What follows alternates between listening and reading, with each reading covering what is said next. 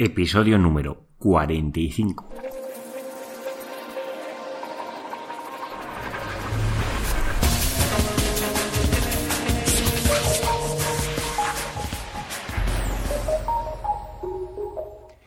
Muy buenos días, queridos oyentes. Nos encontramos un día más con el podcast de Ser Profesional, el podcast donde hablo de todo lo relacionado con el posicionamiento web.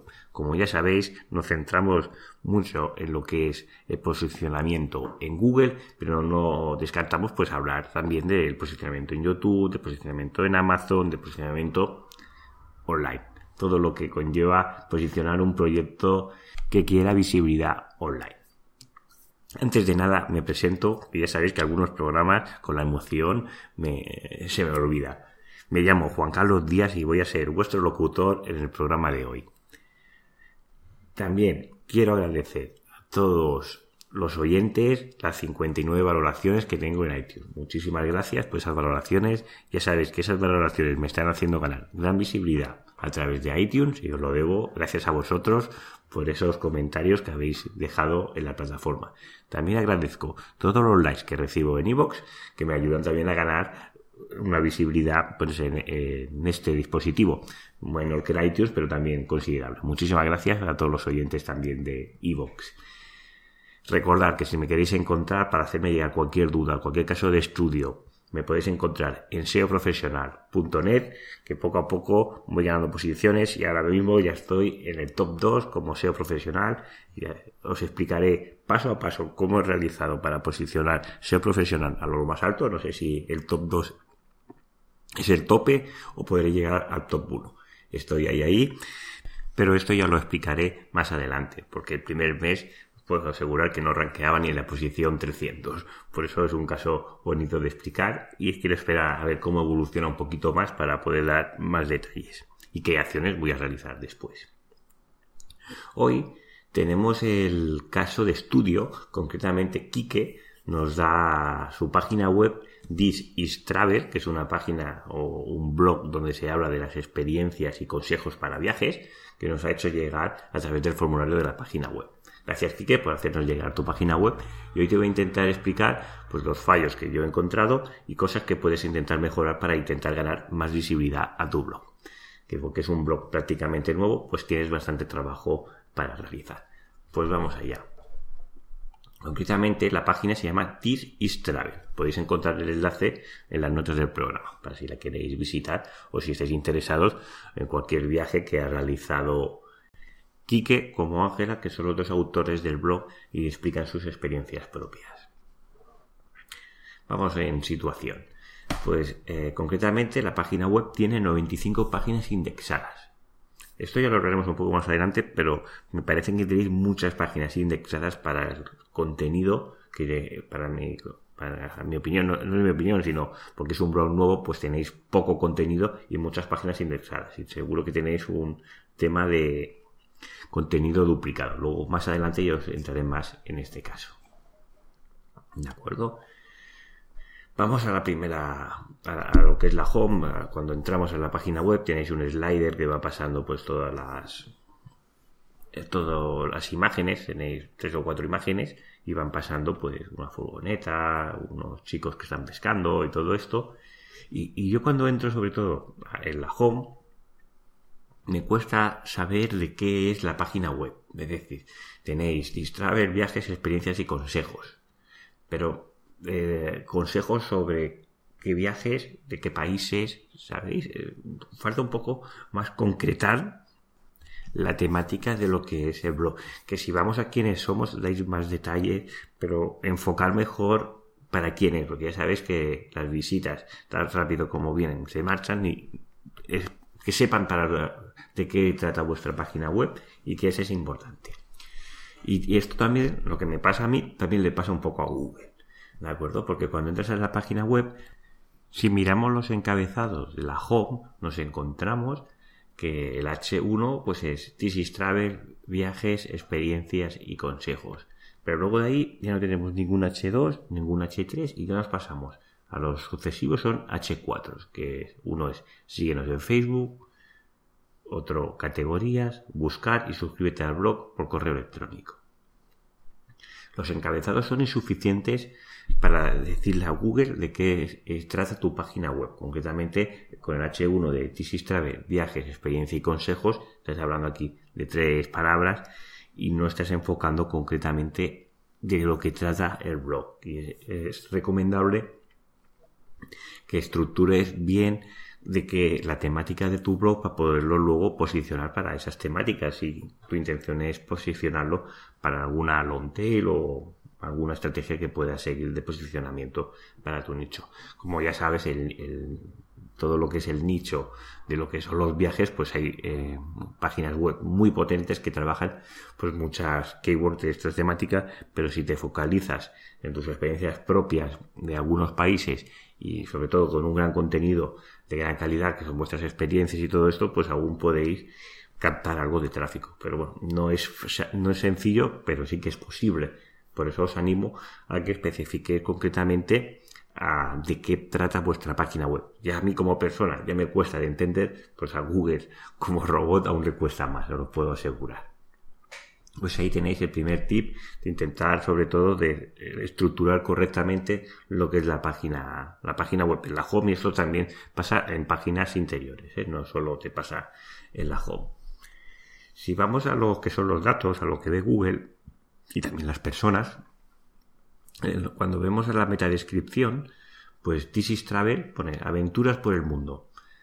Pero la metadescripción pone inicio viajes eh, eh, las Maldivas, Lanka, Japan, USA, Tailandia, consejos, no tengo excusas, no encuentro el vuelo y viajar. Es una descripción que una persona cuando lee esto no le inspira ninguna confianza a entrar en vuestra página web. Tenéis que trabajar pues el tema de, eh, de las metadescripciones. Sí que es verdad que las metadescripciones no tenéis duplicados porque debéis de tener el plugin de Yoast y porque te coge el primer contenido de la página web, pues no te genera contenido duplicado, metadescripciones duplicadas. Pero el sentido semántico de, estas, de esta metadescripción, pues ya ves que es un poco ambiguo o realmente no, no te está diciendo nada. Y es algo que deberíais de mejorar. Las imágenes, pues sí que de, eh, introducirse el atributo al, pero el atributo al tiene que servir para decir a Google de qué trata vuestra página web.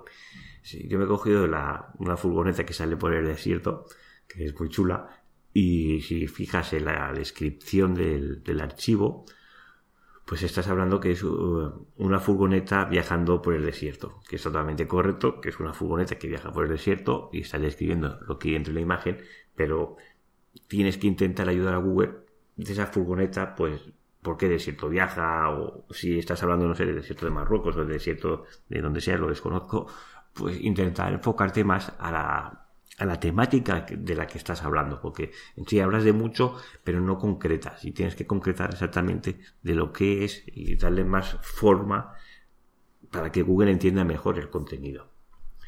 Luego, otro, como te he comentado inicialmente, uno de los problemas más graves que veo es el tema de la duplicidad de contenido, contenido duplicado. Eso es importante de corregir porque ya sabéis que tenemos un animalito que se llama Panda, que sobre todo a través de su spam score que tiene de, intentar localizar qué es el, eh, el contenido de rey, pues ¿qué denomina él que es el rey? ¿no? Pues ya sabéis que el tema de rebote, la usabilidad o la experiencia que tenga el usuario de esta página web, pues va a determinar cómo te vas a posicionar en ella. Pues si tú entras en, por casualidad, entras en tu página web a través de un tag, que puede ser el tag de ruta, el tag de GPS o el tag de vídeo, tal como entras, sales, porque el contenido es muy escaso, solo hay una entrada. Tienes que evitar que si tenéis tags que solo haya una entrada para ese tag. Si solo tenéis una entrada, esperaros a poner ese tag, porque esa, esa entrada, supongamos que tenemos un tag en ruta, GPS y vídeo, y que eh, los tres tags es de la misma entrada, pues está generando tres contenidos totalmente idénticos, uno en rutas, uno en GPS y otro en vídeos. Y es la misma página, con lo cual es contenido 100% duplicado. Tenemos que evitar esto. La forma más sencilla, pues si no tienes un gran control de cómo, eh, de cómo controlar el contenido duplicado a través de los tags, lo que se recomienda es desindexar los tags, que sirvan al usuario para poder encontrar pues la temática o más atributos sobre el contenido, pero no para que se posicione en Google. Con lo cual te recomiendo que desindexes los tags. Si tienes otra opción, si no quieres desindexarlo, es que hagas contenido explicando cada, cada tag, pues si entras el tag de ruta, pues qué vas a encontrar con estos tags, ¿no? Que hagas una explicación amplia de lo que vas a encontrar y luego que cada uno de los tags, pues el GPS expliques lo que es el GPS y en los vídeos lo que expliques qué es el vídeo. ¿De acuerdo? Eso es importante que enfoques bien porque el contenido duplicado junto con las tiendas de comercio electrónico, pues es uno de los problemas que hay a la hora de posicionar una página web y un blog que se realiza en WordPress. WordPress tiene muchas ventajas, pero si no sabes controlar el tema de la duplicidad de contenido, pues también tiene su, su hándicap. Luego, otra cosa que veo, pues que tienes puesto los banners de, de AdWords, que tienes algunos enlaces de afiliados, que esos enlaces los tienes muy bien colocados porque pones los enlaces que son no follow, esto es importante, los enlaces de afiliados siempre tienen como no follow, pues en el caso de una revisión manual de Google te vas a llevar una penalización a que los tengas do follow, es importante que lo tengas en cuenta. Y en cambio tienes do follow lo que son las, los enlaces de las redes sociales y eh, la propiedad intelectual, ¿no? Pues esos enlaces sí que te recomiendo que los pongas no follow porque son enlaces salientes y sí que Facebook como Twitter y todo eso ya tiene suficiente autoridad, no hace falta que le transmitas un poquito de la tuya. Aquí te dejo una nota o, quiero decir una frase que de mi amigo Oscar Feito, que te dejo el enlace sobre un post que escribió sobre 10 errores comunes del blogger principiante y veteranos, que dice, tampoco me canso de repetir, y creo que no viene mal, el marketing online consiste en la creación de audiencias y la monetización de las audiencias. Si no tienes una audiencia sólida, ¿qué vas a monetizar? Esto es un típico error de cuando se comienza un blog. Eh, es decir, poner los banners de Answers, de, de no, de, perdonar, de Google AdWords, como los enlaces de afiliados, aunque inicialmente seguramente alguna persona te habrá clicado en los banners de Google, te habrás dado cuenta que la monetización a través de estos banners actualmente es muy compleja porque necesitas muchísimo tráfico para captar bueno, para captar unos ingresos que sean mínimamente decentes. Con lo cual, lo que se recomienda, pues hasta que no tengas un tráfico bastante potente, es decir, que tengas una audiencia consolidada como referente en este tema, pues no se recomienda monetizar porque baja normalmente, pues, bueno, pues la posible visita se te puede ir al banner y no se te suscribe a tu newsletter o cosas de estas. También te dejo otro, otro tip si tu monetización es a través de AdWords, que estás utilizando el Answer, concretamente los anuncios de Google dentro de tu página web, poner los anuncios o los banners solo en la barra lateral, te está bajando la conversión en el tema de los, visitantes que te vienen a través de dispositivos móviles. Porque como ya sabes, cuando entres en un móvil, la barra lateral pasa a entrar en el footer, a lo que sería antes del pie de página lo cual los clics que se hacen a través de dispositivos móviles en la barra lateral pues son mucho menor. Por eso normalmente se suele introducir los anuncios en lo que es el texto. Pero bueno, esto es ya cuando ya tienes más tráfico y a la hora de la conversión. Vamos a ver el tema de la densidad de palabras clave, que aquí es donde sobre todo, pues, donde a mí me han entrado las dudas y donde Google estoy convencido que tiene dudas de saber de qué trata tu página web y sobre qué temáticas estás hablando en cada URL, ¿no? O qué keywords debe posicionar cada URL. Pues porque es una página relativamente nueva, pues tienes muy poquito contenido. Y esto es lo que tienes que mejorar lo más rápidamente posible. Tienes que intentar pues escribir más y más extenso y hacer más, bueno, generar contenido, básicamente. Si nos miramos con, a ver, con tres palabras clave, pues la primera que te sale es por el mundo. Es la, tiene, se repite dos veces, tiene una densidad de 2,58 y una prominencia de 95,92. Y si buscamos aventura por él, es la segunda keyword con tres, eh, bueno, palabra clave con tres términos, estábamos hablando que tiene una densidad de 2,58 porque se repite igual que la anterior, que, se, que son dos veces, y tiene una prominencia un poco mayor que es del 96,35. Si te fijas, ninguna de las keywords es relativamente relevante para lo que quieres posicionar, me imagino. Esto mismo pasa pues para lo, palabras clave con cuatro términos, o ya se puede considerar una long tail. Aventuras por el mundo. ¿De acuerdo? Tienes también pues dos repeticiones, una densidad de 3,43% y el 95% de prominencia. Cuando vayas a ver las notas del programa, en el post que genero para hacer este podcast, verás que las imágenes, normalmente si las comparamos con otros casos de estudios, pues tienes muy poquitas densidades de palabras clave, porque al tener poco contenido, pues nos repetimos en lo mismo. Hay poca repetición y hay pocos términos. Y es algo donde se debe de enfocarte para mejorar. ¿De acuerdo? Otro tema, otro tema que también es bastante interesante es el VPO, la velocidad de carga, ¿no? Ya sabéis que Google cada vez le da más importancia a la velocidad de carga y tu web concretamente no es que sea un Ferrari, un Ferrari u otro, un McLaren de la Fórmula 1 a la hora de cargar, ¿de acuerdo? Básicamente tiene dos problemas.